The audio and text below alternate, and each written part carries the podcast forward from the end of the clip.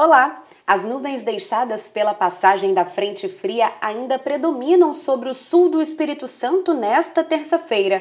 O sol aparece apenas por breves períodos e a temperatura não sobe muito ao longo do dia. Em Cachoeiro de Itapemirim, por exemplo, elas variam entre 17 e 28 graus. Mesmo com a grande variação de nuvens, não há previsão de chuva para a região. Para ficar por dentro de todas as notícias sobre o tempo, fique ligado na programação da TV Vitória e da Rádio Jovem Pan. Até amanhã!